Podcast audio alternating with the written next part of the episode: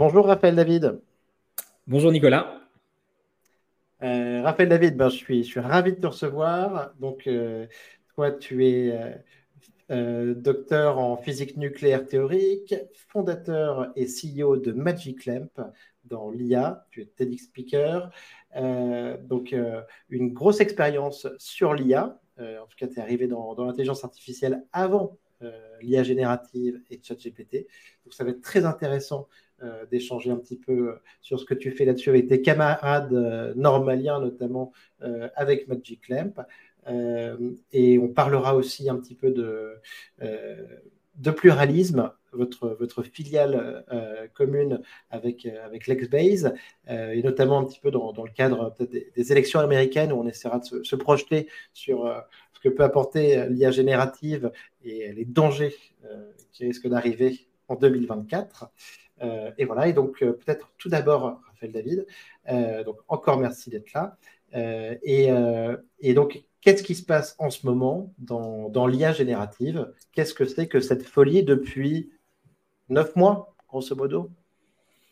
Alors euh, d'abord, euh, merci, merci Nicolas, ravi de t'accompagner euh, en cette rentrée. Alors effectivement, hein, comme tu l'as dit, depuis, depuis à peu près neuf mois, c'est vrai que c'est un petit peu le grand chambardement, en tout cas médiatique, euh, autour de l'IA générative, euh, même un peu plus si on remonte au début euh, des, des, des mid-journées et compagnie sur la partie vraiment purement image. Et effectivement, on, on, assiste un peu à un tsunami, que ce soit un tsunami médiatique, un tsunami scientifique, un tsunami technique, de différentes approches d'intelligence artificielle dite générative qui irrigue un petit peu euh, la société. Alors, qu'est-ce qui se passe? Je pense que fondamentalement, ça faisait quand même plusieurs années que des méthodes euh, génératives étaient à l'œuvre, euh, que ce soit dans des domaines très, très concrets et classiques, génération d'images, de données de synthèse, et également plus, plus techniques, plus scientifiques. Évidemment, je pense que la grande transition, plus que mid-journée, ça a été l'apparition sur le marché et euh, la mise à disposition du grand public euh, de ChatGPT. Alors ChatGPT, mmh. je prononce à la française, qui, qui a littéralement sans doute permis de, à une grande frange de la population qui avait entendu parler d'IA de loin, de réaliser que c'était quelque chose d'un peu moins anecdotique que simplement des systèmes dédiés à des, à des, à des professionnels. Et surtout, euh, ça joue, en particulier euh, les, modèles, euh, les grands modèles de langue, joue beaucoup sur l'aspect conversationnel et donc joue à fond sur le terrain de l'anthropomorphisme.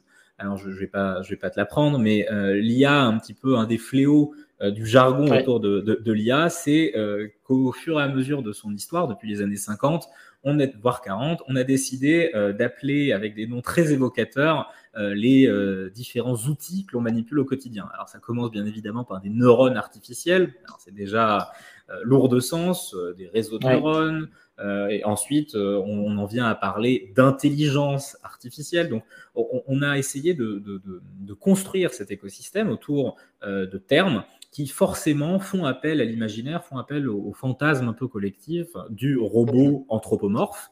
Et en conséquence, euh, pour la première fois, quand euh, les, citoyens, euh, pas forcément éduqués à l'intelligence artificielle au sens premier du terme, se sont retrouvés face à une machine qui, ma foi, avait l'air d'être, de réagir comme, comme un humain, et bien tout cet imaginaire un petit peu inconscient euh, a forcément euh, concentré, c'est forcément condensé et a donné naissance à cette euh, vague médiatique extrêmement forte. Alors, c'est pas juste une vague médiatique, et il faut reconnaître à OpenAI et à l'ensemble des acteurs qui ont permis cette transformation qu'il s'agit effectivement d'une accélération extrêmement forte. Je ne dirais pas que c'est une rupture complète, mais c'est une rupture de pente en tout cas, et qui a permis à la fois de refocaliser l'écosystème scientifique, qui avait euh, qui était assez, euh, assez partagé sur euh, les aspects mhm. génératifs, en particulier pour du NLP, donc du traitement du langage.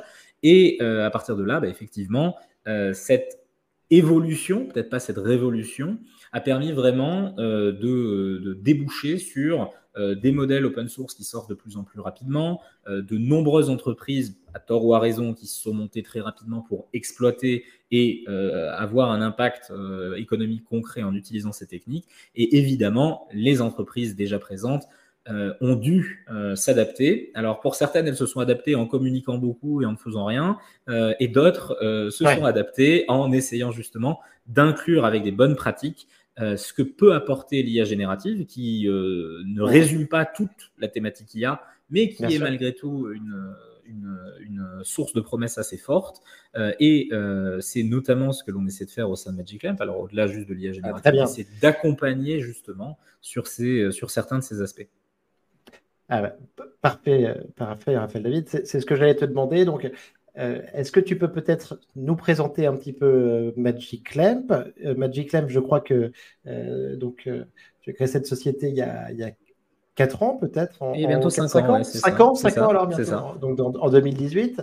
Alors, nous, nous présenter Magic Lamp et, euh, et nous, nous expliquer euh, un peu plus dans le détail en quoi ce que tu faisais avec Magic Lamp est différent de ChatGPT. Et ensuite, tu as, as, commencé à l'aborder, mais comment est-ce qu'aujourd'hui, est-ce que vous intégrez cette techno d'IA générative? Alors, euh, Magic Lamp, pour, euh, pour t'expliquer un petit peu, euh, c'est intrinsèquement lié à mon parcours et à celui de mes, de mes cofondateurs. Mhm. donc, initialement, on, vient tous du milieu de la, de la, recherche. et Magic Lamp est né en fait de ma part d'un constat que les, le potentiel, le potentiel de recherche, le potentiel intellectuel des chercheurs dans certaines thématiques, en tout cas en France, euh, n'était euh, à mon goût, alors c'est vrai en Europe, mais c'est vrai, c'est particulièrement vrai en France, n'était pas assez euh, mis en valeur et était difficilement mis en valeur. Et donc, c'était un peu la fougue de la jeunesse. J'étais en train de finir ma thèse, j'avais 23 ans, et j'étais dans une logique de me dire est-ce que l'on peut essayer de fonder un modèle privé euh, un peu alternatif et pas exactement qui s'inscrit dans l'objectif de, classique des startups, même si on a certaines caractéristiques qui y ressemblent. Et euh, l'idée était euh, d'agréger, de concentrer des scientifiques qui venaient de milieux proches mais pas exactement identiques, donc que ce soit en informatique, en maths, en physique, en bio pour certains, de manière en fait à pouvoir créer une structure qui pouvait accompagner, aider et créer certains produits pour des entreprises qui ont un réel impact. Et quand je parle d'impact, je parle bien sûr d'impact économique, c'est le premier, euh, le, premier, le premier point, on est quand même une société à but lucratif, mais également euh, un impact sociétal. Alors, qu'est-ce que j'entends par impact sociétal?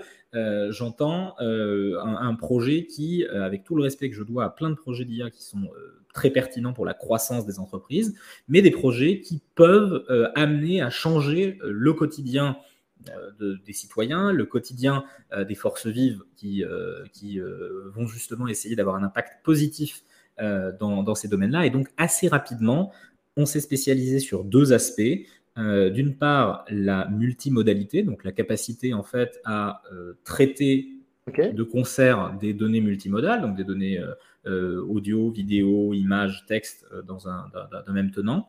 Et, ce, qui est très, innovant et, un des grands sujets euh, du moment. Oui, ouais, tout à fait. tout à fait. Nous, on, en, on, en a, on en a notamment dans le domaine de la santé. On a beaucoup travaillé sur ces enjeux-là en 2020, à partir de 2020, ah, pour, pour justement essayer. Alors, c'était pas vu à, à ce moment-là comme ça peut l'être aujourd'hui avec vraiment des modèles très conséquent qui arrive à représenter la donnée, mais, mais le concept était, euh, était très analogue. Donc la première chose, c'est multimodalité, pour une raison simple. Si je te l'illustre dans le domaine de la santé, euh, quand tu veux essayer d'avoir un système qui va t'aider à diagnostiquer un patient, un patient, c'est pas euh, une biopsie isolée, c'est pas une prise de sang isolée, c'est plein de données qui décrivent en fait et qui viennent représenter un patient. Et l'IA, en fait, dans le concept que l'on défend au sein de Magic Lamp, c'est pas juste un outil qui permet d'automatiser des process, de remplacer euh, certaines pipelines, mais c'est aussi et peut-être surtout un moyen de d'optimiser la représentation que l'on a du monde. Ça veut dire optimiser la représentation, euh, ça veut dire réussir à prendre des données qui sont potentiellement informes, de grandes dimensions, et être en capacité de les représenter dans des espaces de plus faible dimensionnalité, et ensuite de les explorer. Donc l'IA, pour nous, c'est non seulement, bien sûr, un outil que l'on peut mettre en œuvre, que l'on peut développer et que l'on peut, euh, que l'on peut exploiter, mais c'est aussi un outil d'exploration de la complexité. Et c'est un petit peu le cœur de l'activité de Magic Lamp. Comme je t'ai dit, il y a deux euh, axes. Le premier, c'est cet aspect. Et le second, qui est très lié d'un point de vue technique, c'est la capacité à créer des métriques de confiance, en tout cas des métriques qui permettent de gagner la confiance de l'utilisateur. Alors, comment on fait pour gagner la confiance? Nous, on le fait de manière très euh, à la physicienne. D'abord, on quantifie les erreurs de nos modèles. Ça veut dire qu'on ne mmh. se limite jamais à dire en sortie d'un modèle multimodal, bah oui, euh, euh, voilà, par exemple, si je reprends l'exemple médical, bah, c'est ce traitement qu'il faut appliquer. Et c'est aussi préciser quelle est la marge d'erreur prédite associée, de manière à ce que, en gros, l'utilisateur final puisse être en conscience par rapport à ça. Et l'autre aspect pour la confiance, c'est au maximum, alors c'est très complexe sur des gros modèles, euh, on ne va pas se le cacher, mais c'est au maximum d'essayer euh, d'avoir des métriques d'interprétabilité, même si ce n'est pas de l'interprétabilité causale directe, mais en tout cas des aspects qui permettent à l'opérateur euh, de, à défaut de comprendre, mais en tout cas euh, de, justifier la décision qu'il va prendre sur la base euh, de euh, l'algorithme d'intelligence artificielle qui aura été développé et déployé. Donc ça, c'est un petit peu pour l'activité et la spécificité très scientifique de, Magic Lamp. Tu me posais aussi la question que, pour la partie. Que signifie, que signifie Magic Lamp alors, alors, on, est, on, est, on, est, on est plutôt bon techniquement. en, en, marketing, je ne sais pas si on est très doué. Donc, le branding, pour être précis, alors Magic Lamp, hein, pour, pour la petite histoire, j'étais encore en colloque avec euh, un de mes, un de mes cofondateurs euh, pendant ma thèse. Donc, il est né dans une cuisine euh, dans le sud de Paris, à Saclay. voilà, et le nom a été trouvé sur un quai de RER pendant une grève. Donc forcément, c'était pas forcément peut-être le, meilleur des moments, mais à la base, l'idée c'était un petit peu de, de, jouer sur le côté lampe magique, c'est notre logo, avec de manière très présomptueuse euh, l'idée d'avoir des génies enfermés dans une lampe et euh, de pouvoir les libérer. Et la graphie un peu spéciale de LEM, c'était les rétroacronymes initiaux euh, des fondateurs de départ, qui, pour certains, ont, une autre vie aujourd'hui. Mmh. Mais et, puis c'était l'acronyme de ML pour Machine Learning, donc on s'était dit que ça marchait, je pensais à ça, marchait plutôt, ça marchait plutôt bien. Alors, mais c'est, cette, ce que tu racontes sur l'image du génie, c'est déjà très intéressant euh, par rapport à ce qu'on voit aujourd'hui avec, avec ChatGPT, avec l'intelligence artificielle sur des modèles fondationnels. Euh, ce que tu nous as dit sur la multimodalité, je l'ai déjà dit, c'est super intéressant. L'IA de confiance et l'interprétabilité, c'est aussi des, sujets dont on parle systématiquement. Euh, donc, donc écoute, super, super cool. Merci beaucoup, Raphaël David. sur, sur le.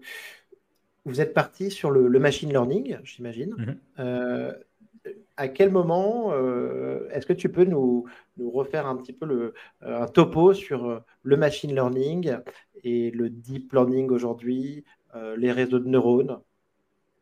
Ouais, alors euh, d'un point de vue euh, très, très pragmatique, si on, refait un peu l'histoire, donc euh, la grande histoire hein, du machine learning, je l'inclurai après dans, dans l'histoire locale, mais le, le, le, machine learning et en particulier, je, parlerai principalement des approches neurales, mais les, deux sont initialement corrélés. Donc, euh, le premier neurone artificiel, donc McCulloch and Pitts, qui euh, euh, théorise justement le fait que l'on peut en fait réussir à avoir des, des approximateurs non linéaires pour des, pour des problèmes de classification, où en fait, initialement, la question du perceptron, des, premiers réseaux de mmh. neurones, c'est de savoir comment est-ce qu'on est en capacité de trouver dans une distribution euh, de, dans une distribution de données, par exemple, de deux classes différentes, une frontière optimale qui vient séparer euh, les, deux, les, deux, les deux ensembles et du coup permettre en fait de faire de la classification.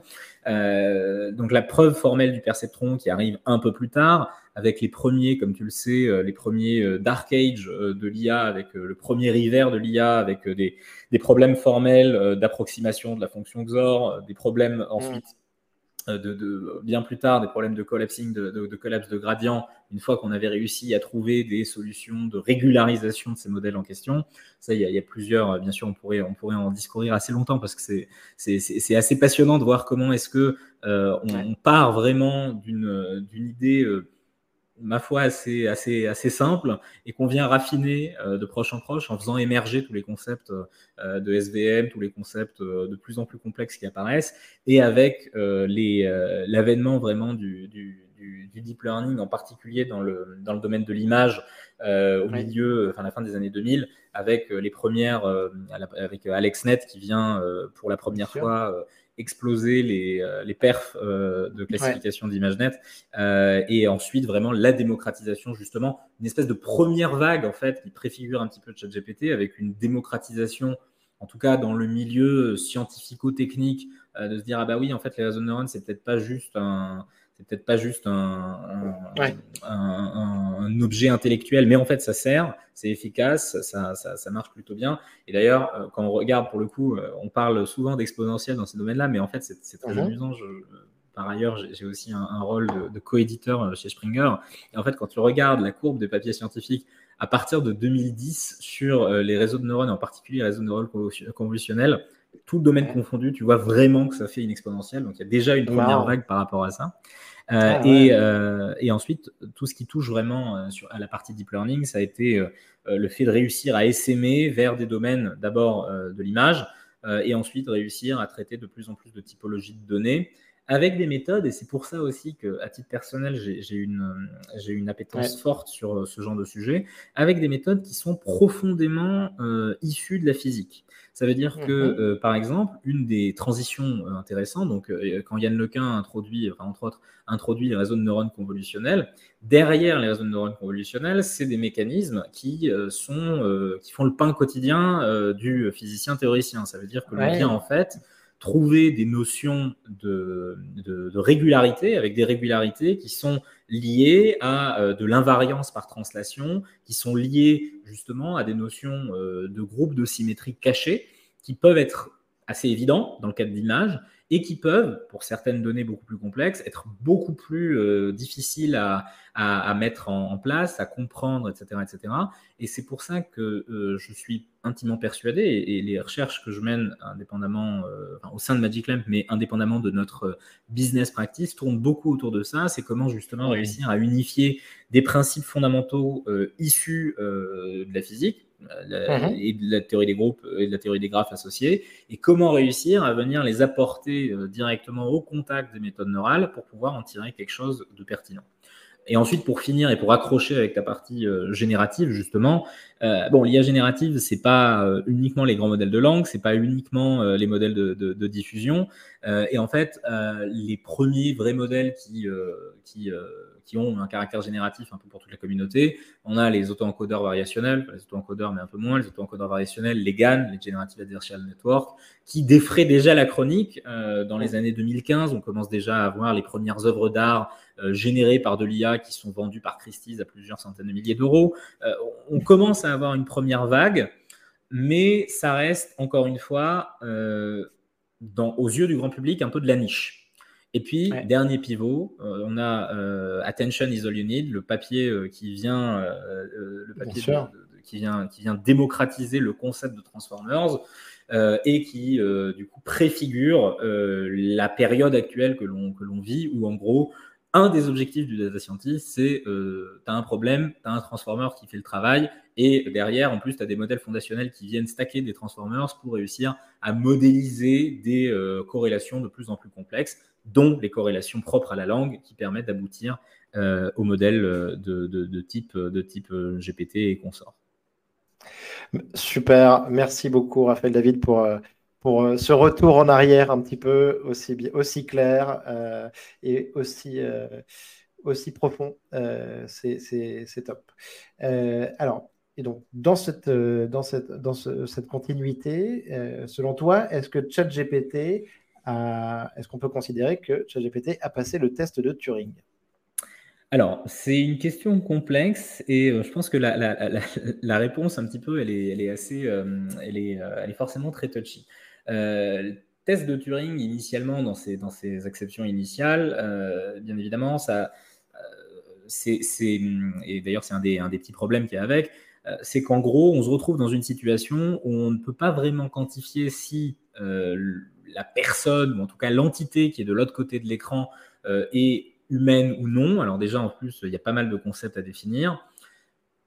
Je pense que pour simplifier, et ensuite je te citerai une étude qui est liée à ça, euh, ChatGPT est un excellent, comme la plupart des modèles de langue, est un excellent imitateur. Ça veut dire que imiter le comportement humain, ça fonctionne très bien. Et franchement, il est rare qu'on puisse, dans une conversation qui ne cherche pas à piéger ChatGPT, il est rare de pouvoir distinguer les deux. Ou alors on le distingue parce qu'au contraire, la réponse est qualitativement supérieur que ce que l'on pourrait attendre en moyenne. Euh, il y a eu une étude très, euh, très amusante que, que, que, que j'invite euh, bah, tous les auditeurs à aller, à aller lire, qui s'appelait AI or Not, je, je, je, t'enverrai aussi le mhm. lien, et à laquelle bon, j'ai participé en tant qu'utilisateur simple, c'était un, un, exercice assez rigolo. tu avais une interface de chat, et derrière, c'était la roulette, ça veut dire que tu ne savais pas si tu avais un autre humain qui euh, était sur l'interface de chat ou un LLM. Euh, OpenAI, mais il y en avait plein d'autres. Et, euh, en fait, l'objectif de cette étude, c'était de se dire, est-ce que justement les humains sont en capacité de distinguer un comportement mmh. de, de, de bot versus un comportement humain? Alors déjà, j'ai une très bonne nouvelle. Euh, la France, donc les utilisateurs français, sont au monde ceux qui ont le meilleur facteur de reconnaissance. Ça veut dire qu'on est. on est, on est sceptique. On est sceptique. on est les plus sceptiques. dans, 73% des cas, on est en, capacité de le reconnaître. Alors, je ne sais pas exactement pourquoi. Je ne sais pas parce que est-ce que le français qui teste est un peu plus sensible et du coup, il commence par insulter le modèle. Si le modèle lui répond poliment, il est persuadé que c'est, c'est pas, en tout cas, que c'est pas un compatriote. C'est possible, mais c'est assez intéressant en tout cas à voir parce que c'est une, pour une fois qu'on est les premiers. Euh, pour une fois qu'on est les premiers là-dedans, c'est plutôt bien. C'est plutôt bien. Euh, et en gros, en fait, les résultats de, de cette étude-là, c'est que malgré tout, quand tu moyennes sur toutes les nationalités, on n'est pas si loin du random. Ça veut dire qu'on n'est pas si loin de, ne pas être en capacité de distinguer humainement si euh, ChatGPT est ou non un, humain de l'autre côté de l'écran. Est-ce que ça veut pour autant dire qu'il passe le test de Turing? Une des attaques sur le test de Turing, c'est le paradoxe de la chambre chinoise, c'est de se dire, euh, voilà, si j'ai une, euh, si j'ai euh, en gros un ensemble d'instructions auxquelles je ne comprends rien, mais je suis en capacité de dire, bah, si je reçois A, alors je réponds B. c'est un petit peu la question. C'est est-ce que dans ce cas-là, le, côté, la discrimination humaine, pour savoir si humain ou robot, est-ce que c'est la bonne métrique? Et encore une fois, ça dépend pourquoi. Est-ce que l'on est en, train de vouloir savoir si ChatGPT peut remplacer l'humain sur certaines tâches? Je pense que la réponse, elle est clairement oui. Euh, pas surtout, évidemment, et heureusement. Mais euh, si la question, c'est de rentrer sur des questions plus philosophiques, sur la conscience ou sur l'humanité euh, du modèle, là, je pense qu'on en est très loin et qu'il est très difficile de définir, un, de définir un vrai protocole pertinent par rapport à ça. Mais on pourra y revenir avec grand plaisir. Très bien. Bien, écoute, merci pour ces bonnes nouvelles. De toute façon, un petit peu de scepticisme par rapport à des outils qui vont très très vite comme ça, euh, c'est toujours intéressant. Donc, pour une fois, bah, soyons un petit peu chauvin, donc, donc ça fait plaisir. et alors, j'ai envie de, partir donc, dans, l'autre direction, justement. Aujourd'hui, ben, les, les, GAFAM, voire les, les magnificentes Seven, en ajoutant Nvidia et Tesla, euh, ont, euh, grossi énormément en, mhm. valeur, en, market cap, lors depuis la sortie de, de ChatGPT, depuis ce, mouvement sur l'IA générative. Euh, comment est-ce que tu vois ça? Est-ce que tu penses qu'ils vont capter toute la valeur de, ces projets avec euh, le plus grand nombre de chercheurs, le plus grand nombre de papiers de recherche, le, plus gros accès euh, donc au GPU et à l'entraînement de, grands modèles. Euh, qu'est-ce que tu penses de cette répartition de, la valeur? Est-ce que ça va laisser de la place à de nouveaux entrants? Et comment est-ce que tu t'inscris justement, toi, avec tes équipes de, Magic Lamp là-dessus? Alors, c'est une excellente question et qui est, bah, qui est, qui est, qui est manifeste et on peut tous s'en rendre compte. Évidemment, euh, que ce soit les GAFAM euh, ou les Magnificent Seven, si on veut, euh, trust énormément de capitaux, énormément de chercheurs, énormément de puissance de calcul, et en conséquence, bah, publient, énormément, sortent énormément de produits et ont une capacité absolument prodigieuse aujourd'hui et très concentrée. Alors, ça amène plusieurs questions. Ça amène à la question effectivement de la place dans l'écosystème. Alors pour ça, pour l'instant, je ne suis pas forcément extrêmement alarmiste. Ça veut dire que euh, d'abord, euh, on n'a pas atteint le endgame. Euh, on est loin d'avoir atteint le endgame.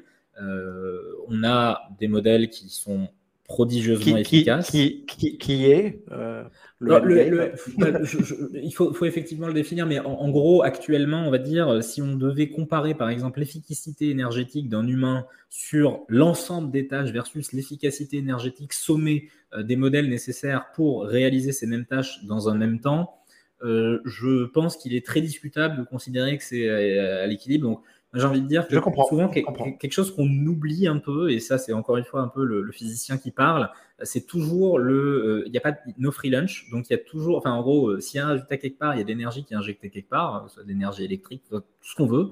et c'est souvent le. Et là, là, je ne m'inscris pas dans une notion bilan carbone, etc., qui sont des notions extrêmement importantes, mais là, à la limite, peu importe, on dispose d'autant d'énergie qu'on veut. quel est le ratio d'efficacité ou d'efficience énergétique associé à un ensemble de tâches données et euh, bien évidemment, c'est euh, un calcul extrêmement complexe parce qu'il faut, sommer tout, euh, il faut sauver tout un tas de contributions un peu indirectes par rapport à ça. Donc, très bon point, très bon point. J'ai très bon point. J'ai souvent vu cette comparaison, mais juste en me parlant de le, cerveau consomme 20 watts ou je sais plus quoi, et, un modèle pour une action équivalente des, des mégawatts. Mais la manière dont tu l'exprimes, c'est cool, c'est pas mal du tout. En fait, c'est un assemblage de plein de coûts indirects. Il y a des coûts sociétaux, il y a des coûts, euh, il y a des coûts de, il y a des coûts de développement du modèle. Enfin, c'est difficile en fait de faire cette comparaison. Souvent, cette comparaison, elle est faite un peu de manière désinvolte. Et euh, c'est d'ailleurs dommage qu'il n'y ait pas des études systémiques euh, qui se fassent en fait sur l'ensemble des projets d'IA par rapport à ça. Mais pour revenir à ça, donc même si on définit ça un petit peu comme le endgame, je suis pas convaincu que ce soit vraiment le endgame, mais en tout cas l'objectif à atteindre c'est pas forcément, euh, ça viendra pas forcément de, euh, de uniquement, en tout cas, euh, des GAFAM. Ça veut dire que les développements en IA dites frugales, il y a plusieurs sociétés en France. Magic Lamp n'est pas particulièrement dans, dans, ce, dans, ce, dans, ce, dans ce mouvement-là, donc je ne veux pas du tout me, me l'approprier, mais il y a plusieurs belles boîtes qui travaillent dans ce domaine-là et on pourrait tout à fait avoir des surprises, aussi bien d'un point de vue hardware que d'un point de vue software mmh. là-dessus. Maintenant, il faut quand même être réaliste, ça veut dire que ça sert à rien de se, voiler la face. Sur les modèles dits fondationnels, évidemment, ça devient très compliqué d'être compétitif parce qu'effectivement, on a plusieurs bottlenecks. On a des bottlenecks de data, on a des bottlenecks euh, réglementaires qui sont en train d'arriver, on pourra parler de législation aussi, et on a des bottlenecks de puissance de calcul. Euh, et ça, à la limite, c'est peut-être un peu le point le plus critique sur lequel il faut un petit peu, euh, il faut un petit peu être clair. Euh, même si aujourd'hui, en particulier la Chine, et je ne dis pas du tout que c'est mieux, voire au contraire, euh, essaye de se doter d'une souveraineté en termes de, en termes de, GPU, quoi, euh, bah, Nvidia, malgré tout, est quasiment en position de monopole, en tout cas dans le domaine de l'IA sur le marché. Et ce qui nous laisse, nous, Européens, nous, Français, bah, dans une position de dépendance quasi exclusive, avec des ressources qu'on pourrait d'ailleurs quasiment considérer comme des ressources stratégiques, qu'il est quasiment impossible de sécuriser. Euh, et donc ça, c'est véritablement un enjeu de souveraineté. C'est comment est-ce qu'on a, est-ce qu'on peut arriver? C'est une question ouverte et ça, euh, je laisse les, les, les, gouvernants actuels essayer d'y répondre, mais c'est quand même une question majeure. Est-ce qu'on est en capacité de regagner de la souveraineté euh, sur la partie sur la partie hardware? C'est difficile. C'est sans doute très coûteux, on va dire, extrêmement coûteux, mais si on ne se préoccupe pas de ça, là, on va avoir un problème. Ensuite, sur la donc, euh, euh, Raphaël, donc, parce que sur ce, ce hard, quand tu nous parles de donc Nvidia, donc il y a, y a, un ban euh, vis-à-vis de la Chine, une interdiction de commercialisation sur les, les, les, GPU les plus récents. Ce ban, il a été étendu au, Moyen-Orient récemment. et ce que tu dis, c'est que, en tout cas, la Chine a déjà une réponse euh, en, mettant en place leur propre, euh, leur propre euh, GPU, en fait. Alors, en tout cas, ils, ouais, ils ont une volonté de réponse. Je ne sais pas si ça, si ça aboutira à quelque chose d'équivalent, mais en tout cas, oui, de par, de par les bans, bah, les, la, prise de conscience a été difficile, dure et immédiate. Et du coup, pour eux, c'est plus le futur lointain possible, mais c'est dans l'immédiateté. Tu parlais des élections américaines, on verra ce qui se passera. Est-ce qu'on serait vraiment à l'abri dans le cadre d'une guerre économique euh, musclée avec euh, des principes de protectionnisme forts qui seraient mis en place par, euh, par l'oncle Sam Est-ce qu'on serait à l'abri, nous, en Europe, de, de, de, ce genre de choses? Je peux espérer que oui, mais l'avenir politique chaotique ne peut rien nous garantir. Et donc on doit, en tout cas à l'échelle européenne et à l'échelle française, mais à l'échelle européenne, on doit être profondément conscient de ça. Et mmh. même si je, parlais un peu de législation, mais là, désolé, il y a toujours un peu d'exaspération qui pointe. C'est évidemment, c'est important, c'est fondamental, l'éthique et la législation, c'est sûr. Mais on ne peut pas se contenter de se vanter d'être euh, les premiers à légiférer. Au, bout d'un moment, il va falloir aussi. Tu, nous, parles de, Thierry Breton? je, je, parle de l'AI Act en tout cas. je, parle de, de, l'AI Act.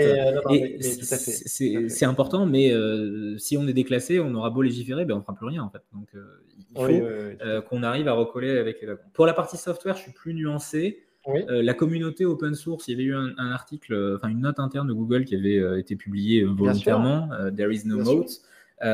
et effectivement, on l'a vu sur les LLM avec l'explosion en quelques, en quelques mois d'offres open source, je dirais pas équivalentes, mais en tout cas qui talonnent certains modèles d'OpenAI ou d'Anthropic. La, Lama, Falcon. Ouais, voilà, Falcon 180 milliards qui est sorti hier, etc. Donc qui, qui continue d'alimenter la communauté open source. Donc sur ces domaines-là, il y a potentiellement un match. Raphaël David, là-dessus, j'ai besoin de ton éclairage. Donc, ce papier super intéressant sur Nomot, euh, donc, euh, qui, qui, qui, leak euh, un petit peu là de, Google. Et la semaine dernière, donc, un papier semi-analysis que tu as, mhm. as, dû voir, qui pour moi nous dit quasiment euh, l'inverse en fait.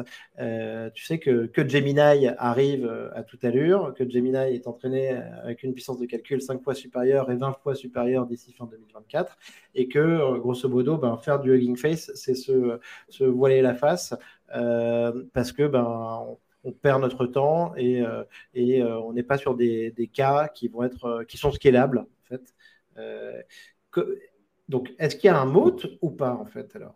Alors, c'est une question qui est très complexe, mais je pense que le, le, le, en, fait, c'est un petit peu le problème, c'est qu'à partir du moment où on quitte la partie scientifique et technique pour passer, parce que là, c'est des instruments de soft power, ou même pas de soft power, c'est du nudge un peu, un peu violent, c'est difficile d'anticiper la suite. Euh, je, pense en tout cas, euh, tu parles de Gingface, euh, l'utilisation en tout cas de, de Gingface, de ses ressources, peu importe, mais en tout cas, le concept d'avoir une communauté open source, une communauté indépendante, par contre, est fondamental. Au sens où le, problème, c'est que même si, même si Gemini sort et est conforme à tout ce qu'on peut attendre, etc., bon, ben, ok, on aura encore créé une nouvelle relation de dépendance. dans certains cas, est-ce que c'est la puissance de calcul brut ou euh, le, on va dire l'efficacité euh, au, sens, euh, au sens premier de qualité de la réponse qui fait foi ou est-ce qu'il y a autre chose de plus, de plus profond? Et je hmm. pense qu'encore une fois, une bonne méthode de scoring euh, d'un modèle de langue ou d'un service. Évidemment, il y a l'efficacité, la capacité à l'utiliser, la puissance euh, telle qu'entendue par le grand public, mais ça doit être convolué avec des notions justement d'indépendance, de traitement des données souveraines, de traitement des données sensibles, et également de coûts euh, de coûts d'inférence. Euh, tu, connais les, papiers qui sont sortis il y a quelques semaines, voire mois maintenant, sur euh, la, dérive des performances de, GPT-4. Euh, où on voit clairement, et je pense qu'on l'a tous constaté, on voit une altération du comportement de GPT-4 avec le temps, ce qui pose en soi une question pour les, pour les applications en, en, entreprise directement. Cette altération, elle est principalement motivée par des coûts d'inférence qui sont peu tractables pour un usage qui au final est peu impacté en moyenne. L'avantage de ne pas dépendre d'une boîte noire euh, hostée on ne sait où, soumise au Cloud Act, soumise à tout un tas de problèmes potentiellement et même si on les oublie, c'est de se dire, bah, je suis responsable de la dérive de mes modèles, je suis responsable de faire en sorte que j'ai les modèles de la plus petite taille possible qui répondent au maximum au cahier des charges de mon client, de, euh, de mon utilisateur final, et qui, euh, bah, en tout cas, euh, qui n'ont pas de raison de dériver pour des raisons de tambouille interne liées au coût d'inférence. Donc, je, ne saurais pas répondre si on va atteindre une espèce de. c'est comme dans, en, en, quantum computing. Euh, à chaque fois que certains médias nous rabâchent les oreilles avec quantum suprématie, suprématie quantique, etc.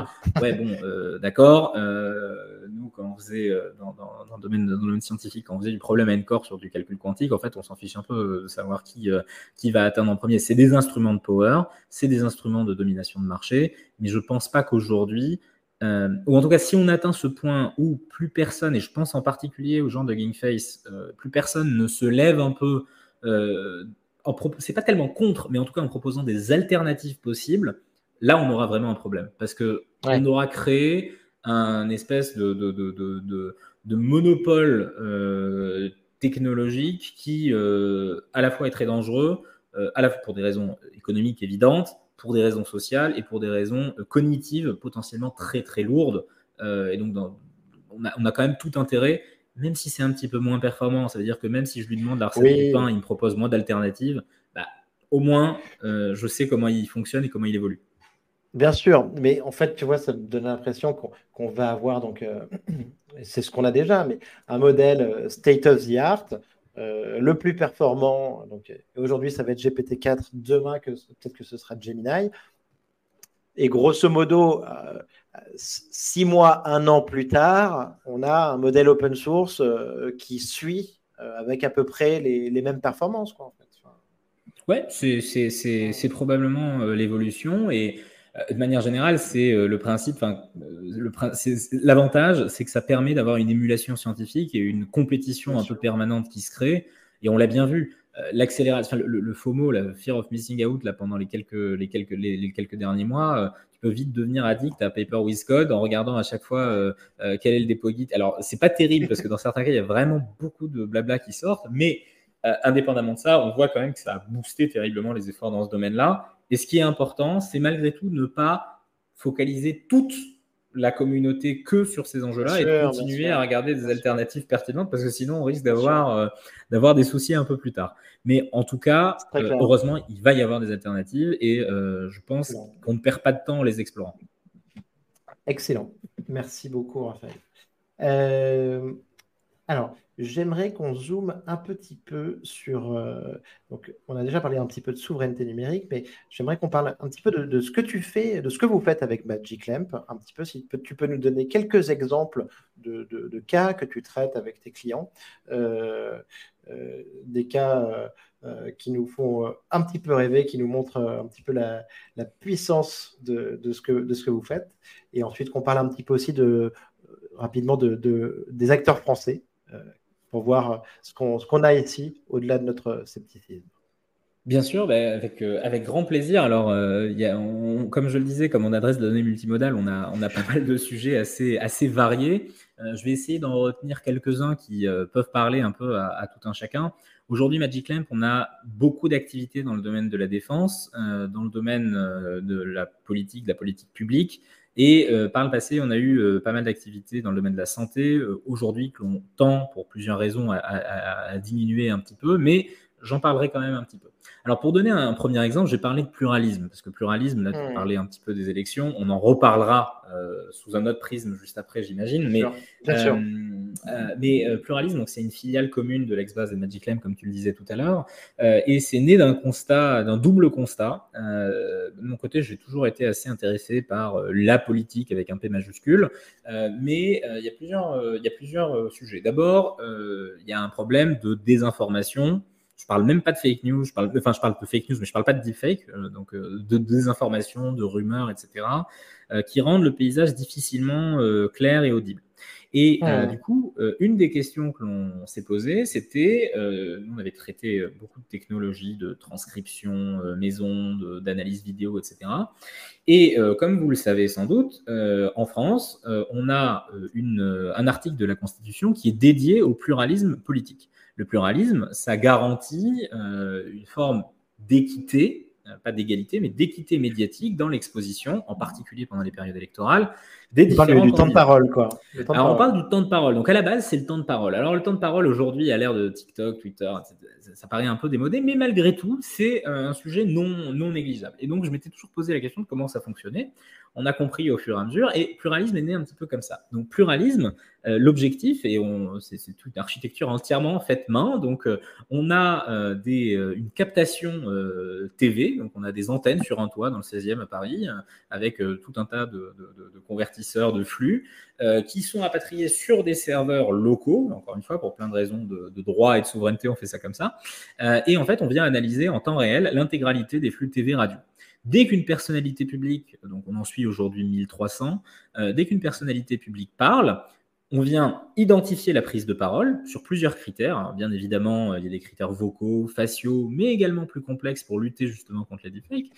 et on vient à partir de ce moment-là compter son temps de parole, ça c'est un premier point, mais on va plus loin, ça veut dire qu'on vient transcrire tout ce qui est prononcé, et on vient thématiser tout ce qui est dit. Ce qui aboutit in fine en fait à un outil à la fois citoyen et professionnel qui permet en gros à tout un chacun pour la première fois de faire directement une recherche. Je veux savoir par exemple la dernière fois euh, qu'on a parlé d'intelligence artificielle, je vais avoir euh, avec une dizaine de minutes de décalage avec le, prononcé sur les ondes, je vais avoir l'ensemble des citations contextualisées avec l'audio associé et je vais pouvoir faire des requêtes un peu plus complexe pour regarder comment ça évolue. Et donc, dans une période où euh, bah, la démocratie prend quand même des coups dans l'aile, hein, on va dire, euh, il y a un désintérêt euh, citoyen assez fort, notamment parce qu'on se dit qu'on comprend mal, parce que c'est pas clair, parce qu'on a vraiment l'infobésité qui est derrière. Mais en fait, c'est un outil qui permet justement de prendre un peu le contre-pied de l'IA qui vient enfermer dans des bulles de filtre et de dire, ben voilà, pour la première fois, vous avez une façon d'explorer en temps réel le paysage politique français avec des technologies qui traitent de la vidéo, qui traitent du texte et qui traitent de l'audio mis bout à bout. Donc euh, ça c'est un premier exemple, donc ça c'est pluralisme. Euh, pour donner un, deuxième exemple qui peut, euh, qui peut, également, qui peut également intéresser et parler, et parler un petit peu au public, je vais parler un peu de santé. Euh, mhm. Donc, dans, le cadre, pareil, d'une collaboration multimodale sur laquelle on a travaillé, euh, comme je te le disais tout à l'heure, un patient, c'est pas uniquement euh, une, biopsie isolée. Et donc, l'idée de ces travaux, qui ont été soutenus par la région Île-de-France et menés avec l'Institut Curie, c'était de se dire, on va prendre une cohorte de patients atteints de certains, de certains cancers et on va hybrider au maximum des sources de données différentes. Ça veut dire qu'on va venir prendre de l'imagerie, on va venir prendre du compte-rendu, on va venir prendre euh, de la biopsie, et on va venir euh, extraire d'un même tenant, dans un même modèle, tout un tas de caractéristiques qui viennent du coup sous-tendre euh, la, probabilité, de la probabilité de survie associée à tel traitement, de manière à pouvoir servir en fait d'un outil à la fois de quantification pour le praticien et d'un outil d'analyse de cohorte au global. Et donc les résultats, hein, les, les, premiers résultats qui étaient associés à ces études, même si, comme je l'ai dit, on, s'éloigne un petit peu de le domaine de la santé, mais ça, euh, c'est important pour la communauté, donc évidemment, on communiquera là-dessus. Euh, c'est de se dire, bah, évidemment, en fait, quand on prend les features séparés, euh, on a des moins bonnes performances que quand on essaye de les regarder d'un même, d'un, même tenant. Et du coup, encore une fois, quand la représentation du patient est différente. Après, bien sûr, on travaille sur des, domaines plus, euh, plus classiques. On travaille avec, euh, euh, plusieurs, soit dans le secteur public et dans le secteur privé, sur tout un mhm. tas de thématiques de, de valorisation de la connaissance. C'est-à-dire que tu as plein de données multimodales, par exemple, dans le cadre de l'assurance. Tu as une boîte d'assurance énorme qui fait des réunions, qui publie des spots vidéo, qui écrit des mémorandums, qui écrit des contrats, etc. Et du coup, nous, on travaille avec ce type d'acteurs pour venir en fait mettre bout à bout les différents modèles qui vont extraire la connaissance issue des vidéos, issue de l'audio, issue du texte, et permettre, par le biais de LLM, souvent on-premise, donc déployé chez le client sur d'infra bare metal, euh, de venir justement essayer d'interroger ces bases de données, d'identifier des signaux faibles, et en fait de créer de la valeur à partir euh, de, à partir de ces, de ces aspects-là. Et donc, euh, notamment, mmh. on, le fait aussi au service de plusieurs administrations publiques pour justement avoir un impact sur le quotidien des citoyens. génial.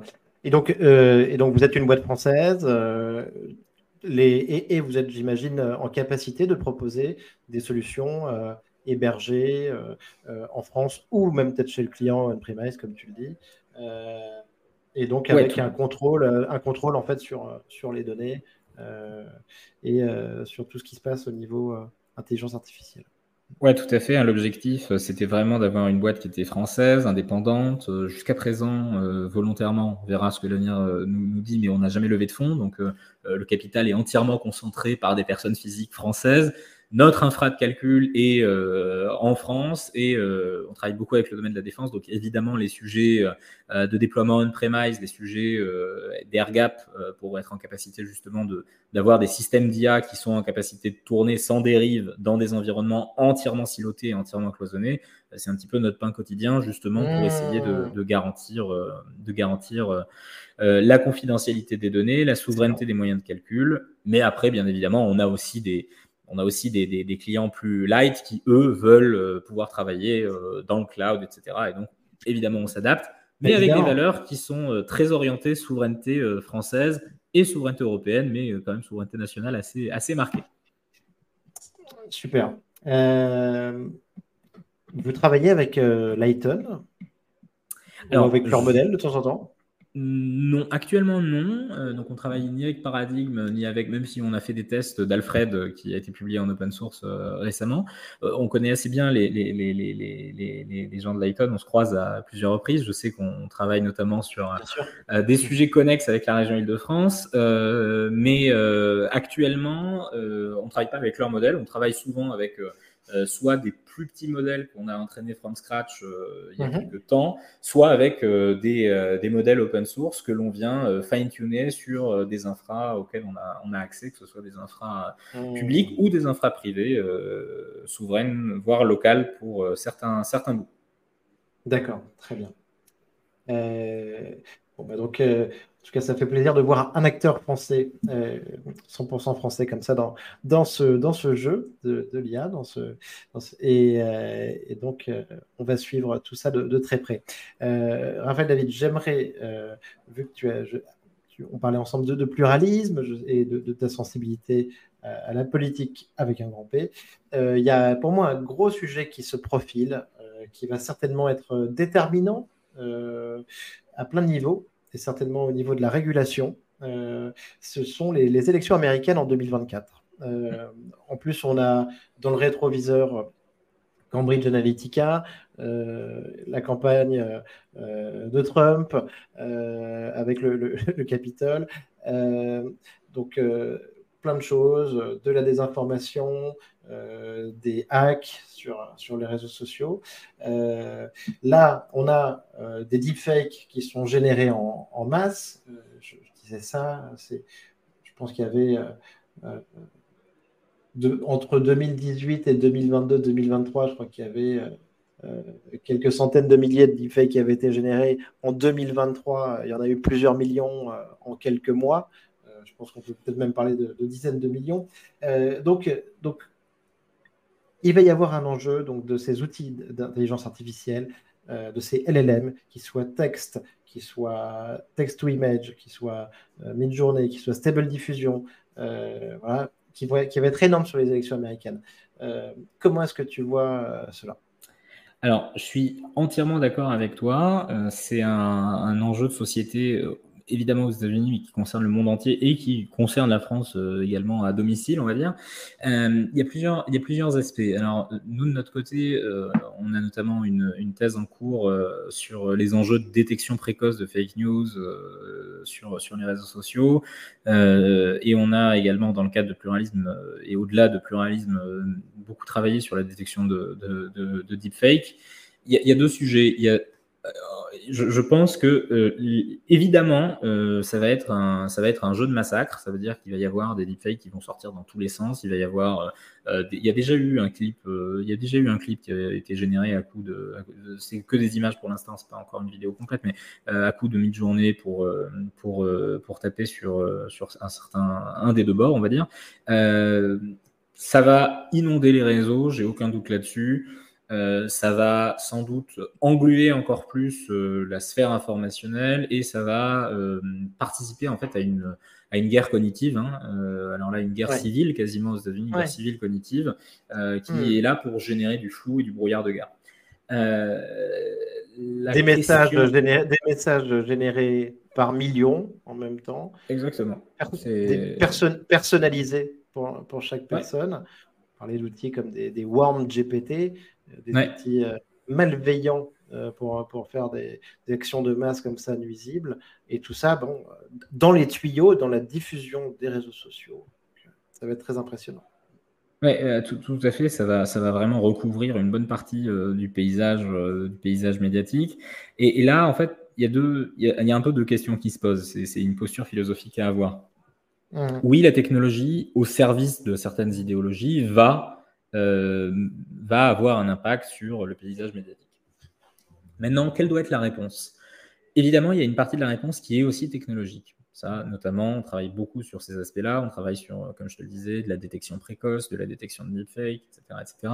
D'ailleurs, euh, euh, sur Twitch, les, les, les vidéos du, du, président et, et, Charles de Gaulle récemment montrent, alors dans le bon sens hein, cette fois, montrent un petit peu ce qui est faisable. Et dans les jours qui viennent, dans les semaines qui viennent, sans doute, on publiera quelques résultats sur ces vidéos-là pour donner un peu des, des ah, conseils et quelques, et quelques métriques. Donc euh, ça, ça, dès qu'on dès qu'on dès qu'on arrive euh, un petit peu à, à, libérer un peu de temps pour rédiger ce qu'on a ce qu'on a fait en interne là-dessus, euh, évidemment, on, le publiera et on, essaiera d'en discuter avec avec. Je, je relayerai, super intéressant, très bien. Là-dessus. Mais est-ce que la réponse doit être uniquement technologique? Ça veut dire qu'évidemment, on se retrouve souvent en fait dans un, dans un, dans un paradoxe que la, chose militaire connaît bien, euh, c'est euh, la course entre euh, l'épée et la cuirasse. C'est-à-dire qu'est-ce qu'on pour chaque pour chaque couche de blindage supplémentaire, on va avoir une attaque anti-blindage qui vient améliorer encore plus les capacités, les capacités d'attaque. Autrement dit, si aujourd'hui, même si, sans, sans, dévoiler tous les arcanes technologiques, même si on a euh, des logiques euh, et des algos assez robustes qui fonctionnent plutôt bien. J'ai pas de doute sur le fait que dans trois ans euh, ou même avant, il y ait la technologie adverse qui soit en capacité de déjouer ces algorithmes. Alors, on va tous jouer au jeu du chat et la souris là-dessus, mais le fond de la chose, c'est comment réussir à, distiller, à instiller, je sais pas trop, dans l'esprit de la société, comment éduquer la société à être en capacité d'avoir un esprit critique. Parce que in fine, euh, comme je le disais, la désinformation, c'est ça manipule l'opinion, mais ça manipule l'opinion sur deux aspects. Euh, les excellents travaux de, de Géode euh, là-dessus et de Viginum sur, sur, sur les tentatives d'ingérence tournent aussi autour de ça. C'est comment réussir à raccrocher les wagons avec une société qui est mieux armée intellectuellement pour, ne, pour moins se laisser manipuler. Parce que, évidemment, ces technologies vont se multiplier, on va y faire face de plus en plus euh, dans un contexte politique, dans un contexte euh, de, petite délinquance aussi, hein, ça veut dire des arnaques, euh, des arnaques à mmh. De, de, deepfake vocal, etc. Ça va, ça va arriver, ça c'est déjà arrivé, ça va se démocratiser, mais du coup, je pense qu'il faut une juste, un juste équilibre entre la chose technique et technologique dont des entreprises comme Magic Lamp et d'autres essayent de se charger pour fournir des outils qui permettent de minimiser euh, le risque. Et en parallèle, et c'est peut-être aussi notre rôle en tant que scientifique, en tant qu'ingénieur, de répondre d'une part, aux, tu, sais, aux ingénieurs du chaos, donc en essayant d'être un peu les ingénieurs de l'ordre, mais les ingénieurs de l'ordre, ça passe aussi par de la formation, de la pédagogie, euh, et euh, essayer de faire acquérir une culture je dirais pas scientifique, mais en tout cas une culture de l'esprit rationnel, de l'esprit des lumières un petit peu, euh, pour pouvoir être mieux armé à ça. Alors, est-ce que c'est des vœux pieux? J'espère pas. La question de la temporalité est un peu au cœur de ça. Pour former une génération, on a sans doute besoin de 10 ans. Pour déformer une élection, on a besoin de 6 mois. Donc, à partir de là, il va falloir faire d'énormes efforts par rapport à ça. Et euh, heureusement, en tout cas en France, l'État notamment est conscient de, cette, de ces choses-là. Je parlais de Vigilum notamment qui joue, euh, qui fait des travaux absolument, euh, absolument fantastiques autour de ça, et des entreprises qui accompagnent ces efforts-là pour justement essayer d'apporter des réponses qui ne sont que des palliatifs tant que la société n'est pas, euh, n'est pas le meilleur rempart face à ce genre d'attaque cognitive qui va effectivement se multiplier aussi bien en interne que comme tentative d'ingérence de puissance étrangère euh, dans le jeu électoral, dans le jeu démocratique et dans le jeu économique. Passionnant. En tout cas, on va, on va voir ça avec, euh, avec le popcorn, mais ça, risque d'avoir des, conséquences très lourdes. Euh, Absolument. Et, ça va arriver très vite, si ça n'a pas déjà commencé. Raphaël David, j'aimerais, je voulais absolument évoquer un sujet avec toi, parce qu'en préparant, m'avais, on s'était bien marré. Alors, sujet à la base très sérieux, mais donc en lien avec tes, études, donc je rappelle, tu es, docteur en physique nucléaire théorique et, on, s'est parlé juste avant l'été au moment de la sortie d'Oppenheimer. Et donc, pour évoquer les, dangers de, l'intelligence artificielle et la bonne manière de réguler ou le, bon cadre à, trouver, on a parlé tous tout d'un coup, et j'en avais parlé avec un de mes invités précédents, Pablo du cru de, euh, de Rave euh, sur un super épisode. Donc, on a parlé en fait de euh, l'exemple un petit peu du, nucléaire. Et là, quand je t'ai lancé là-dessus, tu m'as sorti plein d'exemples extra que, que je connaissais pas, parce que c'était il y a quand même plusieurs dizaines d'années. Est-ce qu'on peut revenir un tout petit peu sur ta vision du, du, nucléaire et des leçons qu'on peut en tirer par rapport à l'IA Ouais, avec plaisir. Donc, comme tu le disais, euh, j'ai, je continue d'ailleurs à avoir des partenariats dans le domaine de la, de la, de la recherche en, physique théorique euh, appliquée, appliquée au nucléaire. Alors, euh, il y a plusieurs aspects. Alors, sur le nucléaire, moi de mon côté, je suis assez, je suis assez convaincu à la fois de la nécessité du nucléaire civil et de la nécessité de la dissuasion. Donc, sur les deux, les deux cases, tout se discute effectivement, mais c'est un débat intéressant. Alors c'est vrai, je crois que c'était Musk qui avait euh, un peu euh, commencé à dire ouais euh, l'IA c'est plus dangereux que l'arme, nucléaire. Alors c'est un sujet assez épineux. Il y a plusieurs aspects. D'un certain côté, il y a un parallèle qu'on peut faire assez facilement. C'est vrai que le nucléaire a changé, le nucléaire enfin, civil mais militaire en particulier a changé la face du monde. Ça veut dire qu'on a changé la conception de comment est-ce qu'on penser les équilibres entre grandes puissances. On n'a pas changé la façon de faire la guerre, mais on a changé la perception de ces équilibres. Euh, qu'on le veuille ou non, ça continuera ad vitam euh, à, modifier notre perception justement de ces équilibres-là. Euh, et il n'est pas totalement impossible que l'IA soit également un instrument de puissance qui modifie les relations. Maintenant, le risque généré par euh, la prolifération nucléaire, euh, je dis bien la prolifération, euh, évidemment met à risque l'humanité. il existe aussi des risques issus de l'IA qui mettent à risque l'humanité. Alors, je ne suis pas complètement d'accord avec les alarmistes qui sont en mode extinction, parce qu'il y a des choses beaucoup plus simples. Ça met à risque notre vision de la civilisation, notamment en changeant les mécanismes d'apprentissage, en altérant un peu la façon dont on approfondit certains sujets, dont on peut-être dont on vient aussi normaliser euh, les idées. Ça veut dire que euh, même si on peut avoir à peu près les mêmes, la même sphère de valeur, si par exemple ChatGPT se met à faire référence en termes historiques, en termes, euh, on va se retrouver avec un problème parce que si on n'a pas d'altérité, on, on, se retrouve au final, dans une politique de la pensée unique qui se veut bienveillante mais qui devient intolérable de par sa seule existence euh, en obérant euh, par défaut le reste. À partir de là, oui, il y a des risques. La différence aussi, c'est que euh, une puissance nucléaire, bah, heureusement, c'est pas non plus à la, la, possibilité de tout un chacun de monter dans son garage un engin. Donc à partir de là, il y a une différence, c'est l'accessibilité et l'effet de levier.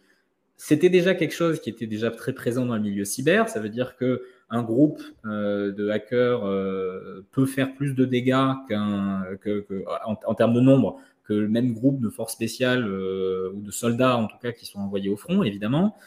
donc, il y a cette asymétrie entre le coût, on parlait de coût énergétique tout à l'heure, mais c'est un petit peu la même chose, entre le coût énergétique et le potentiel de dégâts que ça peut faire.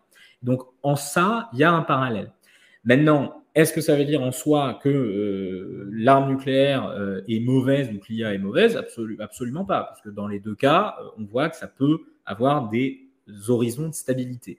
Mais ce qui peut être intéressant, et c'est effectivement quand, on avait commencé à en discuter ensemble, c'était un petit peu le côté que je te, je te, rappelais, et, j'encourage tous les auditeurs à aller jeter un coup d'œil. Il y a plein de petites, il y a plein de, de, scories qui restent, d'images qui restent en ligne de cette période-là au début euh, du nucléaire, je parle du nucléaire civil, euh, on a eu euh, en France et un peu partout dans le monde, on a eu une prolifération massive de réclames pour des produits qui utilisaient le nucléaire. Ce que j'entends par là, c'est que j'avais oublié cet engouement qu'on retrouve un petit peu sur l'intelligence artificielle aujourd'hui quand les humains du, grand public.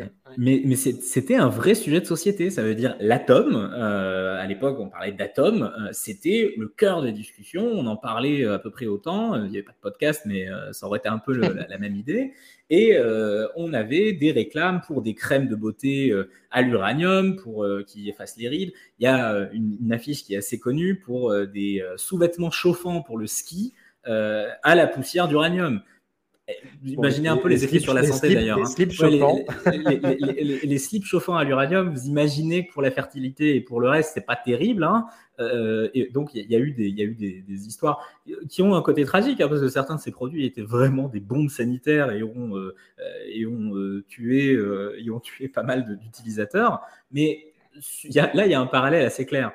Euh, sur les réseaux sociaux, on est inondé de spécialistes d'intelligence artificielle, enfin, dire tout, tout, tout un bataillon qui est apparu avec l'apparition de ChatGPT et qui vous vendent euh, du prompt engineering. J'ai toujours pas compris en quoi il y avait de l'engineering là-dedans. C'est important de tuner son prompt, mais je sais pas trop s'ils savent ce que c'est qu'un ingénieur. Mais dans cette, dans cette logique-là, ça me rappelle un petit peu le coup. Aujourd'hui, il y a plein de postes d'influenceurs qui viennent à chaque fois vanter les mérites de l'IA. On a l'impression qu'il faut en tartiner partout. après le greenwashing, bienvenue dans l'IA washing. et il faut pas oublier que euh, l'humain reste l'humain et qu'il y a euh, une centaine d'années, on avait le même engouement pour euh, l'atome, on en foutait absolument partout, on en voulait, il y avait des boissons, vous vous rendez compte, hein, il y avait des boissons, vous voyez, l'ancêtre de certaines boissons énergétiques, il y avait des boissons énergétiques avec des isotopes radioactifs dedans. Hein, donc on, faisait boire à des gens des rien parce qu'on se disait, bah oui, ça produit de l'énergie. Euh, pour certains, pour certains isotopes, ça brille dans le noir, c'est pas mal. Et c'est vrai qu'il y a un parallèle avec l'IA aujourd'hui. Et donc, pour finir un peu là-dessus, in fine, ce que j'espère fortement, c'est que euh, le temps a raison euh, des bonimenteurs. Ça veut dire qu'évidemment, assez vite, ce genre de truc a, disparu du paysage et on est resté avec les usages efficace, réel et pertinent de l'atome, du nucléaire. Et je pense qu'on va vivre exactement la même chose, peut-être dans des temps encore plus courts, liés à la surmédiatisation de certains domaines, avec euh, l'IA qui est, et je, suis le premier des défenseurs de l'IA intelligemment pensée, responsable, euh, appliquée dans un cadre d'hypothèse stricte et dans un cadre pertinent, prédominera et va, je l'espère, irriguer le tissu économique avec un peu toutes les scories qui c'est mignon et j'espère que peut-être dans une cinquantaine d'années, euh, il y aura deux autres Gugus qui parleront de je ne sais quoi, par exemple de suprématie quantique euh, avec euh, de nouveaux calculateurs et qui diront ah, vous vous rappelez pour l'IA c'était pareil machin truc. Donc voilà, je pense qu'il y a un petit parallèle et qu'au final c'est pas plus mal, c'est bien d'avoir aussi des engouements, c'est bien d'avoir des mouvements sociaux qui redonnent un peu de dynamisme à une société qui de temps en temps s'endort un peu, mais il faut aussi savoir réatterrir et, et trier le bon grain de livret par rapport à ça. Bien sûr. Euh, mais alors, dans, dans 50 ans, euh, Raphaël David, est-ce que ce seront deux, deux, Gugus qui se parleront de ça ou est-ce que ce seront deux intelligences artificielles qui se parleront de ça? Euh, Est-ce que je peux te poser une question sur un peu une timeline sur euh, l'AGI ou la superintelligence alors, c'est un domaine compliqué. Je ne sais pas si tu as vu les annonces de Google autour de son assistant qui va venir te remplacer en réunion. Euh, et il précise bien que s'il n'y a que des assistants dans la réunion, alors la réunion s'arrête. Je pense qu'on atteint un peu le summum de la connerie de la réunionnite aiguë euh, quand on arrive là, mais euh, c'est un sujet un peu grave. maintenant, les questions sur les GI, sur les, un système, un système d'intelligence artificielle suffisamment généraliste pour. il y a deux choses à distinguer. Il y a vraiment les GI tels que à peu près définis. Alors, c'est mal défini, mais euh, défini à partir d'un aspect fonctionnel. Donc, euh, en gros, euh, ça, c'est pas totalement impossible qu'on y arrive. C'est très difficile de manière générale, comme tous les prophètes. Et, on, donne une date et puis on se trompe. Donc, on, peut jouer le jeu. Moi, j'aurais tendance à dire qu'on risque pendant, dans les dix années à venir de voir l'émergence de systèmes qui sont en capacité, en tout cas, de mimer, et je dis bien de mimer euh, le comportement humain sur, euh, sur euh, si j'étais très conservatif, je dirais 10 ans, si je l'étais un peu moins, je dirais 6-7 ans. Je pense qu'autour de ces dates-là, on aura quand même des grandes avancées.